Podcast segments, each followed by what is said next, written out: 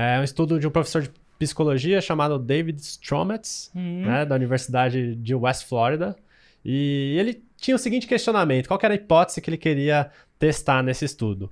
Será que no, num restaurante, ao final da, da, da refeição, se, se o garçom desse uma balinha de menta pro, pro cliente, será que isso aumentaria a gorjeta que o, que o garçom ia receber?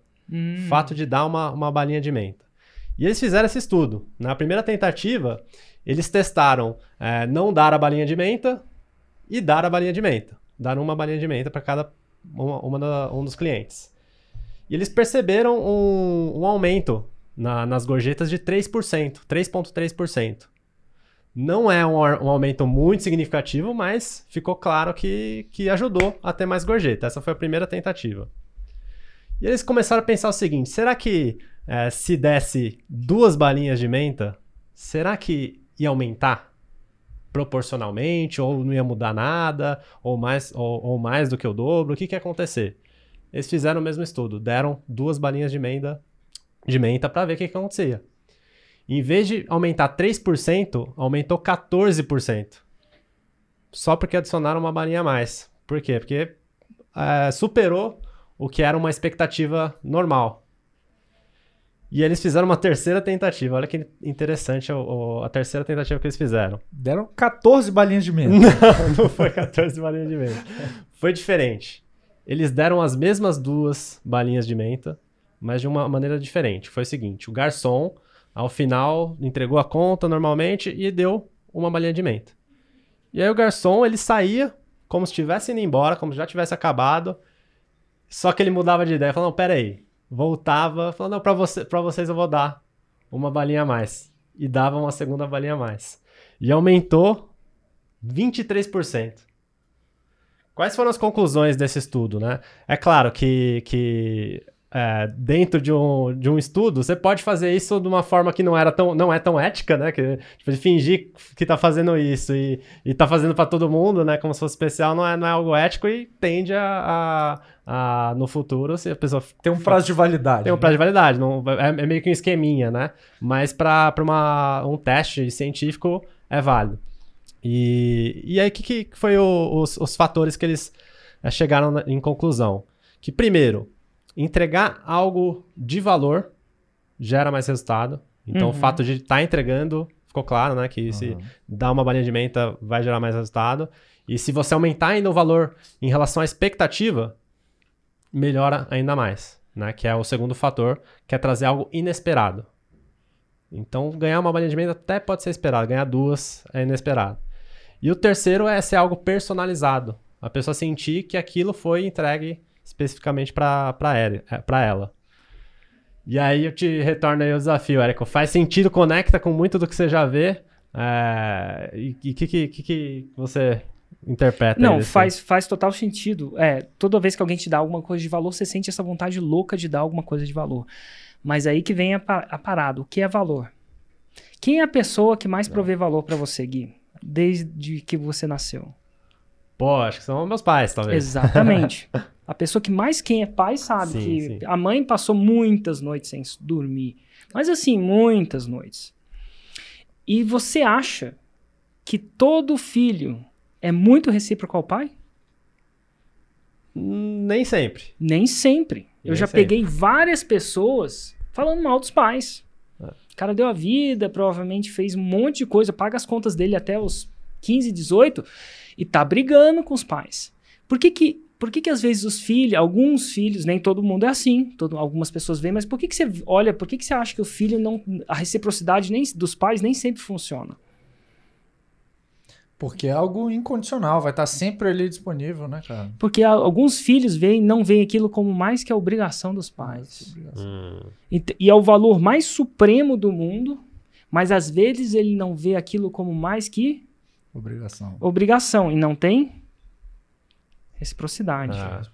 Então, aos olhos de quem está recebendo, aí que vem a grande sacada. Aquilo é mais que a obrigação dele, ou ele está vendo aquilo como valor, genuinamente como valor agregado a mais.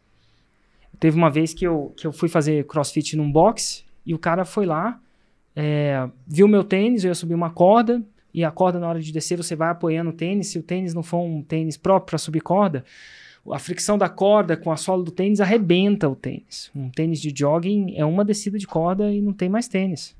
Aí o cara foi lá, tava, ia subir a corda, e aí eu vi lá, meu Deus, é, ele olhou pro meu tênis, acho que foi meu, do Hugo, falou assim: Não, peraí. Tirou o tênis dele falou assim: Cara, usa o meu, senão você vai acabar com o seu tênis. Tirou o tênis dele, o resto do, do WOD, né? O resto do treinamento, ele ficou sem tênis. Curiosidade, isso foi lá na Colômbia? Foi lá em, no CrossFit Taura, no Porto Alegre. Ah, tá. Hum, interessante. Eu esperava isso, era acima da minha Expectativa. expectativa. Ah, ele foi, ele foi, se entrar num CrossFit tá limpo, eu sou recíproco por tá limpo, às vezes devia ser, mas aí a gente fala assim, é mais que a nossa, de repente é mais que a Obrigação. obrigação, e até hoje eu não esqueço isso. E foi um dos CrossFits que eu mais promovi. Falei, olha que legal, que serviço mais foda. Então não basta você prover valor segundo o que você acha que é valor. O valor mais supremo, que é o valor que o pai dá, dá a vida, modifica a vida, fica maluca. Nem sempre é visto como um valor. Então aí ele é visto como uma Obrigação. obrigação, vira normal. Pô, você paga a escola dos filhos, faz isso. E tem gente que está brigando com os pais, igual como se eles Uhum. fossem uma pessoa que não fazem mais que obrigação. Tem vários colegas. Teve um, teve um colega que tem vários, vários filhos, né? Ele, vários irmãos. E ele ficou chateado com o pai, por que, que o pai teve tanto filho assim? Por que, que ele não teve menos para dar mais abundância para ele, por exemplo? Olha que uma coisa loucura. Então, assim, e, gente, tem gente que tá brigado com o pai, tá brigado com a mãe, não tinha. Não tem essa parada de reciprocidade. Mas, enfim, o que eu quero dizer, não quero entrar em detalhes se você deve estar de bem ou de mal com seu pai, não. Quero dizer que quando você está dando reciprocidade para sua família, para sua audiência, a grande pergunta é: eles esperam isso? Por exemplo, eu faço uma live por dia. Pode ser que essa live por dia gere reciprocidade. Pode ser que não. Se eles acham que. Por exemplo, se eles me dão um real por essa live, se eles me dão um real por essa live por dia, passa de reciprocidade para um tratado comercial. Já não é mais Uhum. reciprocidade.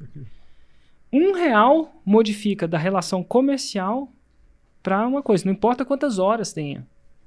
E aí você já tira a reciprocidade da parada, né? Tem experimentos até que mostram esse um real aí.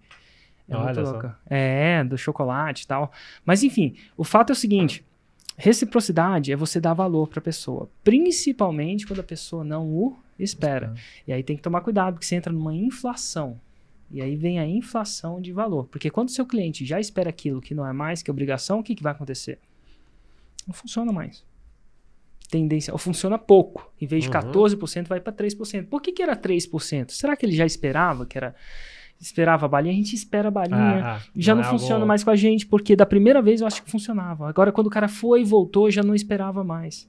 Então, o clássico Elon Musk, né? Elon Musk, é felicidade é expectativa, é realidade menos expectativa. Ou felicidade, uma outra maneira de falar, é valor, é expectativa, é realidade menos expectativa.